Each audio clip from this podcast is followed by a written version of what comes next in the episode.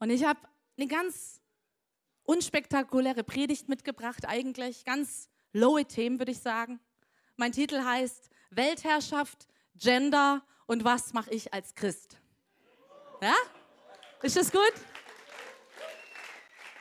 Freut euch drauf? Wie, wie, wie schifft sie das jetzt krumm? Ne? Das wird jetzt spannend. Aber ich freue mich drauf.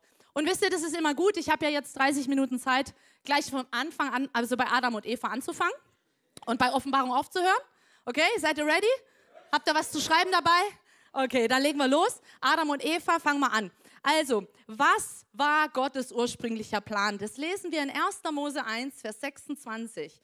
Da steht, dann sprach Gott, lasst uns Menschen machen als Abbild von uns, uns ähnlich. Sie sollen über die Fische im Meer herrschen. Sag mal, herrschen. Aha. Über die Vögel am Himmel und über die Landtiere. Hast du es schon mal gemacht? Vögel, der, der immer, kennt ihr das? Tauben, die einem immer so Unrat auf dem Balkon hinterlassen? Habt ihr mal geherrscht über die Vögel? Noch nicht? Okay. Finde den Fehler. Also über die Landtiere, über die ganze Erde und alles, was auf ihr kriecht. Da schuf Gott den Menschen nach seinem Bild. Er schuf ihn als sein Ebenbild. Und wie schuf er ihn? Als Mann und Frau schuf er sie.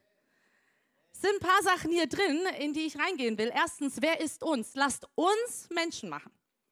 Erste Frage, ja, hier ist nämlich nicht die Dreieinigkeit gemeint, Vater, Sohn und Heiliger Geist, sondern, und das ist genau das, was Benny vorhin gesagt hat, wird Lukas uns auch noch mal beim Academy-Tag ein bisschen besser erklären. Ja, also äh, genau, also wir haben hier Gott und, vielleicht wart ihr bei der Message von David, wir haben so ein Gremium aus Göttersöhnen, himmlische Geistwesen genannt. Ja, und Gott holt diese Versammlung immer mal wieder ein und sagt, so lass uns mal überlegen, hier in diesem Fall, hey komm Leute, ein bisschen langweilig hier im Himmel oder lass uns Menschen machen. Was machen wir mit der Erde? Ach komm, ey, Menschen wären doch ganz cool. Ja, lass uns sie nach unserem Ebenbild machen und so weiter.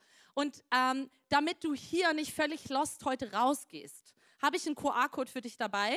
Scan dir den gerne ab. Hier gibt es von Bible Project eine richtig coole ähm, Serie, wo das ein bisschen besser erklärt wird. Was sind diese Göttersöhne? Was hat es damit auf sich? Wenn du sagst, ich kann nicht zum Academy-Tag kommen ähm, dann kannst du mindestens mal hier diese Bible Project Sachen dir angucken. Und sonst würde ich dich wirklich ermutigen, komm am Freitag und da wirst du dann erfahren, was es mit diesem ganzen uns auf sich hat. Da kann ich jetzt heute nicht weiter drauf eingehen. Genau. Also, er erschafft uns, was habe ich gesagt, um zu herrschen. Das ist deine Aufgabe hier auf Erden. Er hat den Menschen geschaffen mit einer Absicht, Weltherrschaft. Ja? Wenn du dich fragst, was ist meine Berufung, kannst du einfach sagen, Weltherrschaft. Nichts Geringeres als Herrschaft. Über alles zu herrschen auf dieser Erde. Das war das, was Gottes ursprünglicher Plan war. Okay, so fing es also an, die Geschichte mit der Menschheit. Sehen wir hier 1. Mose. Ähm, Adam und Eva geschaffen, um zu herrschen. Was passiert drei Kapitel weiter? Da passiert was Ungünstiges und zwar kommt da eine Schlange. Schon mal gehört? Adam und Eva, Schlange, ja? Und zwar ist der Teufel, Satan, war ein gefallener Engelfürst, der hat gedacht, so, ich will die Weltherrschaft, ja. Also Eva und Adam bei allen Ehren, nee, nee, die hole ich mir. So, deswegen hat er Adam und Eva verführt. Und was ist passiert? Genau an diesem Tag, wo ähm, Eva von diesem Apfel gebissen hat, ist diese Herrschaft, die eigentlich auf den Menschen ähm, übergegangen war von Gott, gegenüber an Satan. Und seitdem heißt Satan auch der Fürst dieser Welt. Das lesen wir in 2. Korinther 4, Vers 4. Er heißt, er ist der Gott dieses Zeitalters, in dem wir gerade leben. Er ist der Gott dieses Zeitalters, in dem wir leben. Und jetzt ist es ja so, dass Gott sich überlegt hat, ja, was mache ich jetzt? Ich möchte ja wieder, dass die Menschen die Herrschaft zurückbekommen. Wie konnte das passieren? Eigentlich nur darin, dass wieder ein Mensch auf die Erde kommt, aber ohne Sünde. Denn jeder, der sündigt, ist Sklave der Sünde, Sklave der Herrschaft des Feindes, des Satans. Das heißt, es musste ein Mensch auf diese Erde kommen ohne Sünde. Und dafür geht die ganze, äh, äh, eigentlich das ganze Alte Testament, Daniel, die Propheten, die weisen darauf hin, da wird ein Menschensohn kommen. Und der wird ein Königreich bringen. Da gibt es kein Leid mehr. Da gibt es nur noch eine richtig gute Zeit hier auf der Erde. Und die Leute damals, die Juden, die waren so heiß darauf, dass endlich dieser Menschensohn käme, dieser Messias käme. Und Jesus kam, feiern wir in vier Wochen, ja? Er kam als ein Baby. Was hat er gemacht? Neues Königreich aufgebaut. Ja, also das ist Geburt von Jesus. Ihr seht, ich kann super malen. Ja, also Jesus kam und er hatte ein neues Königreich gebracht. Aber was passierte? Alle haben gedacht, ja, jetzt, wenn Jesus da ist, dann wird doch jetzt alles gut. Warum erleben wir denn immer noch Leid? Warum werden wir denn verfolgt? Sie wurden ja verfolgt und so weiter. Die haben ja krasse Sachen erlebt, ja? Und sie haben sich gefragt, was ist denn da los? Und wisst ihr, das ist dieses Zeitalter, bis Jesu zweite Wiederkunft ist. Und dann geht nur noch hier, da, da geht dann die Ewigkeit los, ja? So kannst du es dir vorstellen. Das ist das kleine Leben, was wir haben. Und danach kommt die Ewigkeit. Ja, das ist eigentlich ganz gut hier. Ähm, das heißt, Jesus hat ein Königreich gebracht, aber zur gleichen Zeit regiert der Fürst dieser Welt weiterhin. Ja, also Satan. Und das ist genau diese Zeit, in der wir gerade sind. Ähm, das heißt, das Böse, die Finsternis nimmt immer mehr zu. Ja, aber gleichzeitig nimmt auch die Herrlichkeit Gottes immer mehr zu. Durch wen? Durch uns. Durch uns. Und wir lesen das in Jesaja, ähm, Jesaja 60, da steht, denn siehe, Finsternis bedeckt die Erde und dunkel die Völkerschaften. Aber über dir, setz mal deinen Namen ein, über dir strahlt der Herr auf und seine Herrlichkeit erscheint über dir. Hey, und das ist genau die Zeit, in der wir gerade sind. Ich fasse einfach diese Serie, in der wir sind, unerschütterlich nochmal zusammen mit meiner Einleitung hier. Wo du siehst, hey, wir sind in dieser Zeit dieses Umbruchs. Das Böse, die Finsternis nimmt zu. Aber Gott hat dich für diese Zeit an diesen Ort gestellt, um Licht zu sein um einen Unterschied zu machen mit deinem Leben, um dieser Finsternis entgegenzustellen, zu sagen, hey, da gibt es einen Gott, der liebt dich. Da gibt es eine gute Nachricht. Diese Herrlichkeit Gottes soll durch dich immer mehr zunehmen. Und das ist dein, deine Berufung hier auf der Erde. Dass das Königreich Gottes durch dich sichtbar wird hier auf der Erde. Durch dich wird das Königreich Gottes Licht. Es ist die Zeit, in der die Gemeinde, die Ekklesia, die, die herausgerufen heißt es eigentlich, aufsteht und dieses Licht ist. Dass wir sagen, hey, wir machen einen Unterschied in dieser Welt. Wir lassen uns nicht von dieser Finsternis, von den schwarzen Sachen hier äh, manipulieren oder ablenken von unserem Ziel, sondern wir sind von Gott gesetzt, dieses Licht zu sein in der Zeit, in der wir gerade leben. Und es ist ein krasser Auftrag und es kostet uns was. Und ähm, Gott lässt momentan zu, dass Dinge erschüttert werden, dass Dinge weggenommen werden, auch in deinem Leben, die dich dabei hindern, Licht zu sein. Weil du vielleicht deine dein Vertrauen auf falsche Dinge gerichtet hast. Und deswegen nimmt Gott die Dinge weg. Er erschüttert alles, was nicht ewig bleibt. Es wird erschüttert, damit nur das Ewige bleibt. Nur das, was danach wirklich in deinem Leben, für dein Leben oben ähm, Auswirkungen hat. Nur darum geht es. Das, was ewig bleibt. Wir lesen es in 2. Korinther 4, Vers 18. Wir richten unseren Blick nämlich nicht auf das, was wir sehen, sondern auf das, was jetzt noch unsichtbar ist. Denn das Sichtbare ist vergänglich, aber das Unsichtbare bleibt ewig. Und wisst ihr, das Problem ist in unserer Zeit, dass wir uns so viel um Dinge drehen, die wir im Sichtbaren sehen. Jetzt frag dich doch mal, wie viel deiner Zeit machst du dir Gedanken um Dinge, die du sehen kannst? Ja?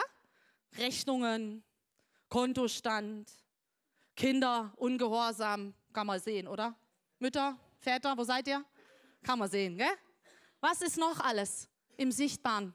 Job, die Kollegen, die mich ärgern, was auch immer.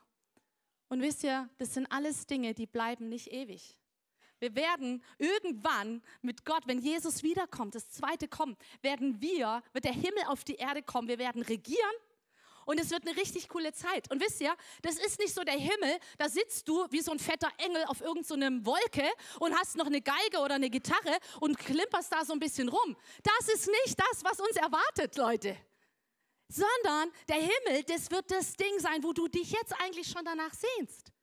Ich habe ein krasses Buch gelesen, Revealing Heaven heißt es. Ey, die erzählt Sachen, die war immer wieder im Himmel. Die erzählt zum Beispiel von einem, der hat Golfspielen geliebt und der hat im Himmel seinen eigenen Golfplatz. Männer, wo seid ihr? Hallo? Also ihr werdet mich finden auf Bora Bora mit so einem Stapel Bücher und einem Liegestuhl. Da werdet ihr mich finden im Himmel, falls ihr mich sucht, okay? Also all das, was du dir jetzt schon suchst, was du, wonach du lächst, hey, das, das bereitet Gott gerade für dich vor. Er sagt, er bereitet unsere Wohnungen vor, aber darum geht es, dass wir die Zeit, die wir jetzt noch hier auf Erden sind, auch nutzen für das, was er mit uns hier machen will. Und dass wir nicht hier versuchen, auf der Erde irgendeinen Besitz anzuhäufen, irgendwelche Prioritäten für das Sichtbare zu setzen, was aber nicht ewig bleibt. Und darum geht es, dass wir lernen, hey, was ist es für eine Perspektive? Was passiert im Unsichtbaren? Das ist mein erster Punkt, was passiert im Unsichtbaren? Und ich war neulich mit meiner Freundin, die hat mich eingeladen, waren wir in Frankfurt.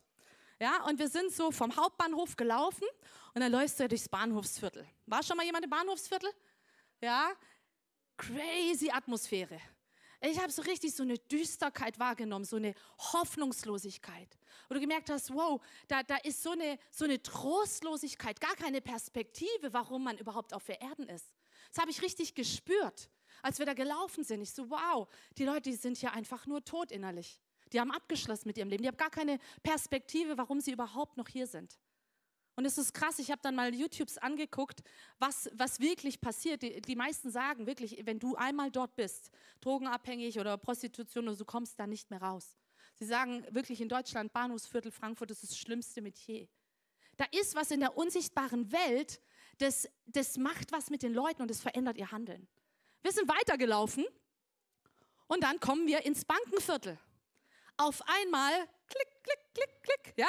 Hohe, hackige Schuhe, Anzug, Krawatte. Da merkst du auf einmal, da ist so ein, so ein Ehrgeiz im Raum. Da geht es darum, bin ich genug? Leiste ich genug? Was kann ich noch alles er er erleben? Was brauche ich noch an Geld? Wie kann ich mehr bekommen? Ein ganz anderer Hintergrund. Wenn ich hier zum Beispiel mit dem Auto durch den Schwarzwald fahre, nehme ich wieder eine ganz andere Atmosphäre wahr. Meins, meins, geht. Es geht dich gar nichts an. Ich will nicht wissen, was in diesen Bauernhöfen da schon alles passiert ist. Ja? Wieder eine ganz andere Atmosphäre. Ihr lacht, das heißt, ihr kennt's, okay? Warum ist das so? Und wisst ihr, wir müssen das verstehen, dass in der unsichtbaren Welt was ist, was Auswirkungen hat auf dein Handeln. Und wir lesen das in der, ähm, im Epheser 2, und zwar gehe ich da mal mit euch in eine Textstelle rein. Da steht, auch euch hat Gott zusammen mit Christus lebendig gemacht. Ihr wart nämlich tot, tot aufgrund der Verfehlungen und Sünden, die euer früheres Leben bestimmten. Also, diese Zeit, bevor Jesus kam, bevor Jesus in dein Leben reingekommen ist, warst du tot aufgrund deiner Verfehlung der Sünde. Sklave der Sünde. Und dann geht es weiter. Ihr hattet euch nach den Maßstäben dieser Welt gerichtet ist eigentlich auch hatte, auch vor Jesus. Ihr hattet euch nach den Maßstäben dieser Welt gerichtet und wart dem gefolgt, der über die Mächte der unsichtbaren Welt zwischen Himmel und Erde herrscht. Jenem Geist, oder eine andere Übersetzung sagt, dem Fürsten der Lüfte, der bis heute in denen am Werk ist, die nicht bereit sind, Gott zu gehorchen. Das heißt, ihr habt euch nach den, nicht nach den Maßstäben Gottes gerichtet, sondern nach den Maßstäben dieses Fürsten der Welt, dieses Engelsfürsten. Und davor warnt hier Paulus, sagt, hey, ihr habt es gemacht, aber das ist doch kein Teil mehr von euch. Und wisst ihr, das Problem ist, dieser Fürst der Lüfte, der ist ja bis heute am Werk, habe ich euch erklärt. Das heißt, du kannst immer noch entscheiden, welche Maßstäbe haben Anrecht in meinem Leben. Was passiert im Übernatürlichen? Ist es der Fürst der Lüfte oder ist es Gottes Maßstab gerade, den ich wahrnehme? Und wir unterschätzen, was in der übernatürlichen Welt abgeht. Eine Story, die du vielleicht schon mal gehört hast, ist der Daniel. Daniel war auch einer von den Propheten, die immer wieder über Jesus sprechen. Und er hat einmal 21 Tage gefastet und gebetet, weil er wollte, dass ein Durchbruch geschieht. Habt ihr das schon mal gemacht? Drei Wochen lang gefastet? Niemand? Okay. Aber doch, der ein oder andere ist hart, oder? Vor allem, wenn nichts passiert. Und der Daniel, der war dann, oh ja, warum passiert denn nichts und so weiter? Ich habe doch gefastet, ich habe doch gebetet. Und es ist interessant, was dann kommt. Und zwar erscheint ihm der Engel. Und der Engel, äh, der Michael, kommt vorbei und sagt, hey, ich wollte ja helfen, ja? Ich wollte helfen, aber, kommen wir hier in die Bibelstelle, der Engelfürst von Persien hat sich mir 21 Tage lang entgegengestellt. Da kam Michael, einer der höchsten Engelsfürsten, mir zu Hilfe, sodass ich beim Kampf um Persien entbehrlich wurde. Okay, also da ging irgendwie ein Kampf ab in den 21 Tagen. Das hat der Daniel gar nicht gemerkt. Aber wisst ihr, was das Krasse ist? Danach hat tatsächlich Griechenland ähm, das persische Bereich besiegt auf Erden. Das heißt, das Fasten, das Gebet vom Daniel hat was in der übernatürlichen Welt verändert, hat hier einen Kampf entschieden und das hatte Auswirkungen auf die Perspektive auf unserer Erde. Das heißt, dein Gebet, das, was du im Übernatürlichen tust, hat Auswirkungen, auch wenn du es nicht siehst. Vielleicht erstmal nicht siehst. Ich weiß gar nicht, ob der Daniel dafür gefastet hatte. Auf jeden Fall, ja, es ist auf jeden Fall was passiert. Ja? Und es ist so wichtig. Und ähm, wie ich vorhin schon gesagt habe, eben ähm, in der Bibelstelle ging es ja darum, dass wir ähm, uns nach den Maßstäben der Welt gerichtet hatten davor. Und da lesen wir auch in Römer 12, Vers 2, da sagt Paulus, hey Leute, richtet euch doch nicht länger nach den Maßstäben dieser Welt, sondern lernt in einer neuen Weise zu denken, damit ihr verändert werdet und beurteilen könnt, ob etwas Gottes Wille ist, ob es gut ist, ob Gott Freude daran hat und ob es vollkommen ist. Und wisst ihr, das ist das Problem heutzutage, dass wir uns so leicht den Maßstäben dieser Welt anpassen, dass wir keinen Unterschied machen dass wir keinen Unterschied mit unserem Leben machen. Dass unser Leben genauso aussieht wie alle um uns herum. Dass wir Christen nicht dieses Licht sind, sondern die Maßstäbe dieser Welt zu unseren gemacht haben. Und wisst ihr, Gott legt einen Maßstab fest. Und ich finde es spannend, und zwar gab es am 01.01.1872 eine bahnbrechende Erfindung. Kommt ihr drauf? Das metrische System wurde eingeführt. Haha. Davor war es nämlich so, wenn du, Michael, steh du doch mal bitte kurz auf. Wenn du bei Michael Stoff eingekauft hast, hast du mehr bekommen. Ja? Heike, steh du da mal auf. Da bei der Heike gab es viel weniger im Angebot, weil ihre Elle einfach kürzer war. Das heißt, alle sind zu Michael gegangen. Ja, und dann hat aber die Heike gesagt, ach komm, ich mache keine Elle, ich mache einfach einen ganzen Arm. Ne, dann kommen die wieder alle zu mir. Also sprich, es gab 10.000 verschiedene Maßeinheiten ähm, damals. Und es war natürlich ein Kuddelmuddel. Und dann wurde endlich das metrische System eingeführt und es war klar, okay, ein Zentimeter ist ein Zentimeter, ein Kubikmeter ist ein Kubikmeter. Ja? Und das Krasse war, ich habe nachgelesen, warum ging das so lange? Weil der, der das Maß bestimmt, hat die Macht. Und das möchte ich dir sagen für dein Leben. Der das Maß in deinem Leben bestimmt, der hat die Macht in deinem Leben. Denn die Frage ist, wenn hier ein Zentimeter ein Zentimeter ist und auf einmal fangen wir an, diesen Zentimeter in Frage zu stellen, dann wird es kompliziert. Dann kommt Durcheinander. Und die Frage ist, was ist das Normal, das für dich normal ist? Wer legt dein Normal fest? Wer legt deinen Maßstab fest? Macht es die Gesellschaft? Macht es das, was ich gerade gesagt habe, diese Atmosphäre in der Gesellschaft, wo du bist? Im Schwarzwald dieses Mainz, Mainz, Mainz. Im Bankenviertel legst du viele Überstunden hin und verdienst die ganze Zeit viel Geld. Was legt dein Normal fest? Was legt dein Maßstab fest? Das ist die Frage. Und wenn wir den Maßstab Gottes nicht mehr anwenden, dann machen wir keinen Unterschied mehr, sondern dann sind wir komplett angepasst. Zum Beispiel Thema Sex vor der Ehe. Wer legt denn den Maßstab bei dir fest? Ja, machen ja alle. Ist doch normal. Was ist normal? Was ist dein Maßstab? Oder ich mache Versicherungen, ich lege mein Geld doch weise und vernünftig an. Okay, was ist dein Maßstab hier? Weil es alle machen? Was sagt denn Gottes Wort zum Thema Schätze anlegen hier auf Erden? Hast du mal nachgelesen? Spannend. Hab neulich drüber gepredigt. Ich habe wirklich, ich, ich habe ich hab die provokante Frage gestellt. Schick, zeigt mir mal eine Bibelstelle, wo es heißt, legt euch Vorräte an. Hat nur eine mit den Sprüche mit Ameise irgendwas gefunden. Ähm, also das nur am Rande. Das heißt, was, wer legt unseren Maßstab fest? Und das Problem ist, dass es alles Weltanschauungen rein menschlichen Ursprungs sind, die wir oft als Maßstab definieren. Deswegen ist die Frage, was ist der Maßstab Gottes? Und dann schauen wir uns nochmal die Bibelstelle vom Anfang an. 1. Mose 1. Da sprach Gott, lass uns Menschen machen, ein Abbild von uns ähnlich, sie sollen über die Fische herrschen und so weiter. Und jetzt, da schuf Gott den Menschen nach seinem Bild. Er schuf ihn als sein Ebenbild, als Mann und Frau schuf er sie. Frage, was ist der Maßstab Gottes in dem Moment? Mann und Frau. Weiblich, männlich. Einfach. Einfach. Das ist der Maßstab Gottes. So, was passiert gerade in unserer Gesellschaft? Hab euch mal ein cooles Video mitgebracht. Das gucken wir uns mal schnell an. Ich sage ja, ich identifiziere mich als Frau, ich bin eine Frau. Das wäre eure Antwort. Dann würde ich das akzeptieren, würde dich fragen, wie du angesprochen werden willst und würde dich so ansprechen. Okay. Das sehe ich genauso. Wenn es jetzt weitergeht und ich sage, ich identifiziere mich als Chinesin, also nicht nur als Frau, sondern auch als Chinesin. Ich würde das ein bisschen respektlos finden, der, also so anderen Chinesen gegenüber. 1,90 Meter große Chinesin. Aber eine Größe ist ja was Messbares, wirklich. Was biologisch in deinen Genen, wie eigentlich auch das Geschlecht. Okay. Ihr, wir, ihr wisst, wir lieben es ein bisschen zu provozieren, ja? Okay? Deswegen, äh, ich würde sagen, wir leben gerade wirklich in einer, Identitätskrise. Es ist nicht mehr klar, bin ich Mann oder Frau. Auf einmal ist es nicht mehr ein Identitätsgeschlecht, sondern ein biologisches Geschlecht. Also biologisch und Identitätsgeschlecht. Voll interessant, einen Unterschied zu machen.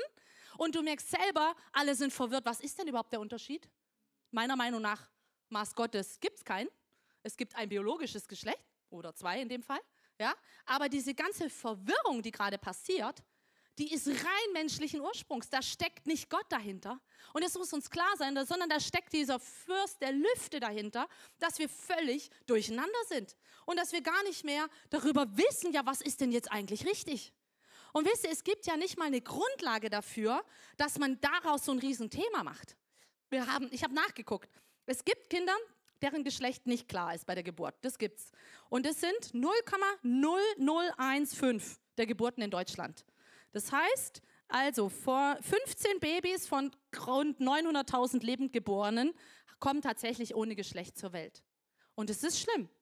Das ist, das, ist, das ist für diese 15 Babys wirklich schlimm. Also kommen auch viele mit einer anderen Fehlbildung auf die Welt. Ähm, das heißt, es gibt zum Beispiel, warte mal, 0,03 Prozent macht es aus von den Fehlbildungen insgesamt. Also es gibt viel mehr andere Fehlbildungen als diese Fehlbildung. Aber ihr hört schon 0,000 irgendwas. Das Problem ist, warum wird aus diesem 0,000 so ein Thema gemacht? Jetzt sollen alle, alle Sachen umgeschrieben werden. Das kostet Millionenbeträge, wenn die Regierung hingeht und jedes Paper, was es gibt, anfängt zu gendern anfängt, irgendwelche Gender-Toiletten zu schaffen oder irgendwelche diversen Dinge ins Leben zu rufen. Was ist denn der Ursprung dahinter? Das ist nicht das, was Gott sich gedacht hat. Er hat dich geschaffen als Mann oder Frau und er hat mit dir einen Plan auf dieser Welt. Und er möchte mit dir hier einen Unterschied machen. Und dann geht es darum, dass wir uns auch unserer Identität bewusst sind. Hey, und wisst ihr, das Problem ist dahinter, ist ja wirklich eine Not. Es ist ja eine Not darin. Die Leute wissen ja gar nicht mehr, was bin ich? Gott hat uns eine Identität gegeben als sein Kind.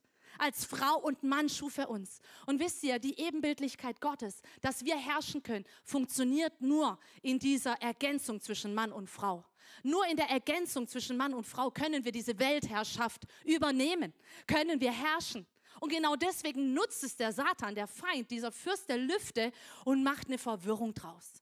Wisst ihr, unsere Kinder in der Grundschule, ich habe einen Sohn in der Grundschule, der muss ja erstmal lernen, was ist überhaupt ein A? Was bringt mir das vom Lego-Bauen? Was will ich denn jetzt ein A? Oder eine 5. Was bringen mir denn Zahlen? Was bringen mir denn Buchstaben? Die müssen solche Dinge lernen und nicht auf einmal verwirrt werden, dass sie irgendein Geschlecht jetzt auf einmal sich aussuchen dürfen. Oder meine Tochter, wisst ihr, ist es normal in der Entwicklung von Kindern, dass man mal sagt, boah, eigentlich wäre ich lieber ein Junge. Habe ich oft früher gedacht, weil dieses ganze Gezicke mit den Mädels, das war mir manchmal echt zu doof. Ja, da wäre ich doch lieber ein Junge, es wäre schon besser. Aber was passiert, wenn ich so eine Aussage jetzt als Jugendlicher treffe? dann wäre ich sofort zu einem Problem oder beziehungsweise dann macht man ein Problem aus dieser einen Aussage.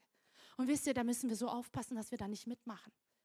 Und wisst ihr, mir geht es darum, wir wollen niemand verurteilen. Ich spreche zu Christen, die sagen, sie, sie sind auf diesen Zug aufgesprungen und hast es gar nicht gemerkt, dass dein Maßstab auf einmal Gottes Maßstab ersetzt hat. Es gibt Leute, wenn du homosexuell bist, wenn du diese Gefühle hast, dann nimmt Gott es ernst. Er liebt dich. Gott ist ein Gott der Liebe. Und er hat in deinem Leben Identität gegeben. Er hat gesagt, er hat einen Plan mit deinem Leben. Und er sieht die Not, die dahinter steht. Und er möchte dich rausrufen. Und er ruft dich heute Morgen raus und sagt, ich bin der Herr, dein Gott. Ich gebe dir Identität. Und wir gehen zusammen dadurch.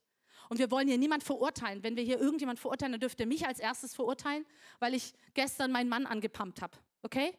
Es geht nicht darum, dass wir jemanden verurteilen. Lass uns eine Kirche sein, die jeden willkommen heißt. Aber es geht darum, dass wir als, als Christen einen Unterschied machen, dass wir merken, hey, wo haben wir die Maßstäbe der Welt übernommen und leben nicht mehr die Maßstäbe Gottes. Darum geht es. Und, und Gott wünscht sich so, dass wir einen Unterschied machen, dass wir nicht orientierungslos sind, dass wir nicht dem anpassen und da mitmachen, was alle machen. Du kannst deine Bachelorarbeit auch ohne Gender schreiben.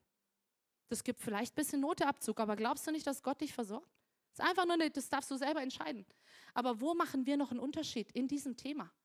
Und wisst ihr, es geht darum, dass wir diese Leute, dass wir Wahrheit reinsprechen in ihre Leben. Dass wir für sie in Licht sind, in dieser Finsternis. Dass wir einen Unterschied machen. Nehmt euch in Acht von denen, die euch mit einer leeren, trügerischen Philosophie einfangen wollen.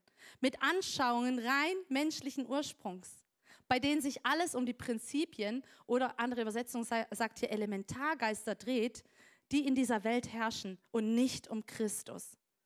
Das heißt, wir sollen darauf aufpassen, dass wir uns hier nicht von diesen leeren, trügischen Philosophien einfangen lassen. Wir werden hier vorgewarnt. Paulus warnt dich. Lass dich nicht einfangen davon. Das sind, das sind Ideologien, rein menschlichen Ursprungs. Das kommt nicht von Gott. Gott hat uns einen Maßstab gegeben, an dem dürfen wir uns orientieren. Und da, wo wir uns an Gottes Maßstab orientieren, da machen wir den Unterschied. Da geben wir Orientierung in Zeiten des Umbruchs. Wenn wir mitmachen, sind wir selber orientierungslos. Und wisst ihr, Gott ist ja, äh, letztes Mal, als ich die Predigt habe ich in Freiburg so ähnlich ähm, schon gehalten. dann kam eine Frau zu mir und sagt, ja, also sie sprengt gerade ihr Gottesbild komplett. Sag ich, gut. Sag ich auch zu dir, gut. Geh damit ins Wort. Du, darfst, du musst nicht meiner Meinung sein, aber wir wollen in der Serie uns ein bisschen erschüttern lassen, unser Gottesbild erschüttern lassen. Und ähm, dann sagt sie zu mir, also ich, meiner, mein Gottesbild ist, dass Gott tolerant ist. Gott ist tolerant. Und dann habe ich mal nachgeguckt, was heißt tolerant? Andere Meinungen und Verhaltensweisen gelten lassen. Würdet ihr sagen, dass unser Gott tolerant ist? Gott lässt doch nicht andere Verhaltensweisen geltend machen. Ich bin so dankbar, dass mein Gott nicht tolerant ist, sondern dass er gerecht ist. Stellt euch mal vor, er wäre tolerant mit irgendwelchen Massenmördern, er wäre tolerant mit irgendwelchen Kinderschändern. Nein, Gott ist gerecht und er liebt uns alle, aber er ist nicht tolerant. Und deswegen wird es uns in Zukunft auch noch mehr kosten, die Maßstäbe Gottes durchzusetzen. Denn es wird alles toleriert in unserer Welt. Aber wo du die Maßstäbe Gottes erhebst, da hört die Toleranz auf. Das, wir, es gibt inzwischen Konversionsgesetz, es gibt Gesetze inzwischen, ähm, die auch für uns Leiter, für uns Pastoren ganz schön noch für Trouble sorgen können, wo wir Weisheit Gottes brauchen. Aber Leute, ich bin nicht bereit, von den Maßstäben Gottes abzuweichen. Ich bin nicht bereit. Ich werde die Maßstäbe Gottes in meinem Leben durchsetzen. Und ich hoffe, du auch. Und das ist das, wo wir als Kirche für gehen wollen. Sagen, wir wollen einen Unterschied machen. Gott hat nur dich in dem Umfeld, in das er dich gestellt hat. Er hat nur uns. Und wisst ihr, das ist was, wo er wünscht sich so sehr, dass wir dieses Licht sind, dass wir diesen Unterschied machen. Und die Frage ist, wie machen wir das? Wie sagen wir, stopp, ich mache nicht mehr bei dieser Denkweise mit. Ich, ich will diese Maßstäbe Gottes wieder neu in meinem Leben. Ich will das nicht mehr, dass ich mich anpasse von diesem Fürsten der Lüfte. Und ich merke es vielleicht gar nicht. Und das lesen wir im Psalm 1. Hab deine Lust am Herrn. Wie glücklich ist der, der nicht dem Rat von Gottlosen folgt, der sich an Sündern kein Beispiel nimmt und nicht mit Spöttern zusammensitzt, sondern gefallen hat an der Weisung Jahwes und über sein Gesetz Tag und Nacht sind. Es geht darum, dass du deinen Gott kennst, dass du Tag und Nacht über ihn nachsinnst. Wie genial, wie liebevoll er ist, wie gerecht, wie gewaltig, wie groß und doch so nah. Dieser Gott ist die Frage, ob du viel über ihn weißt oder ob du ihn kennst. Kennst du ihn? Lebst du in Beziehung mit ihm? Dann wird er uns hier immer wieder zeigen, oh, jetzt hast du dich aber gerade wieder echt angepasst. In der und der Situation, in der und der Diskussion. Und die Frage ist, kennst du diesen Gott? Oder weißt du nur viel über ihn, weil du im Konformantenunterricht warst, im Rallye-Unterricht? Wir Deutschen, wisst ihr, wir haben ein Brain, ein Riesenbrain, oder? Wir sind wie so fette Gänse. Wir haben die ganze Zeit, die wurden gemästet. Ja, wir wissen so viel über Gott. Aber die Frage ist, ob du ihn kennst. Hast du eine Beziehung zu ihm? Weißt du, dass er dich liebt, dass er Identität in dein Leben gibt? Dass er was mit deinem Leben hier auf Erden vorhat? Dass er will, dass du Licht bist in dieser Finsternis? Lass uns zusammen aufstehen. Und ich möchte dich echt ermutigen, mal kurz zu überlegen, so wo hast du vielleicht dich den Maßstäben dieser Welt angepasst, ohne es zu merken? Ich habe erklärt, dass da oft auch was im Unsichtbaren äh, damit zu tun hat. Und nimm dir mal kurz einen Moment, sag Gott, zeig mir, wo habe ich mich den Maßstäben dieser Welt angepasst? In meiner Denkweise, in meiner Art zu handeln, in meiner, in meiner Art zu sprechen? Wie rede ich über andere? Mache ich mit, weil alle lästern? Oder mache ich einen Unterschied, weil ich Liebe bin?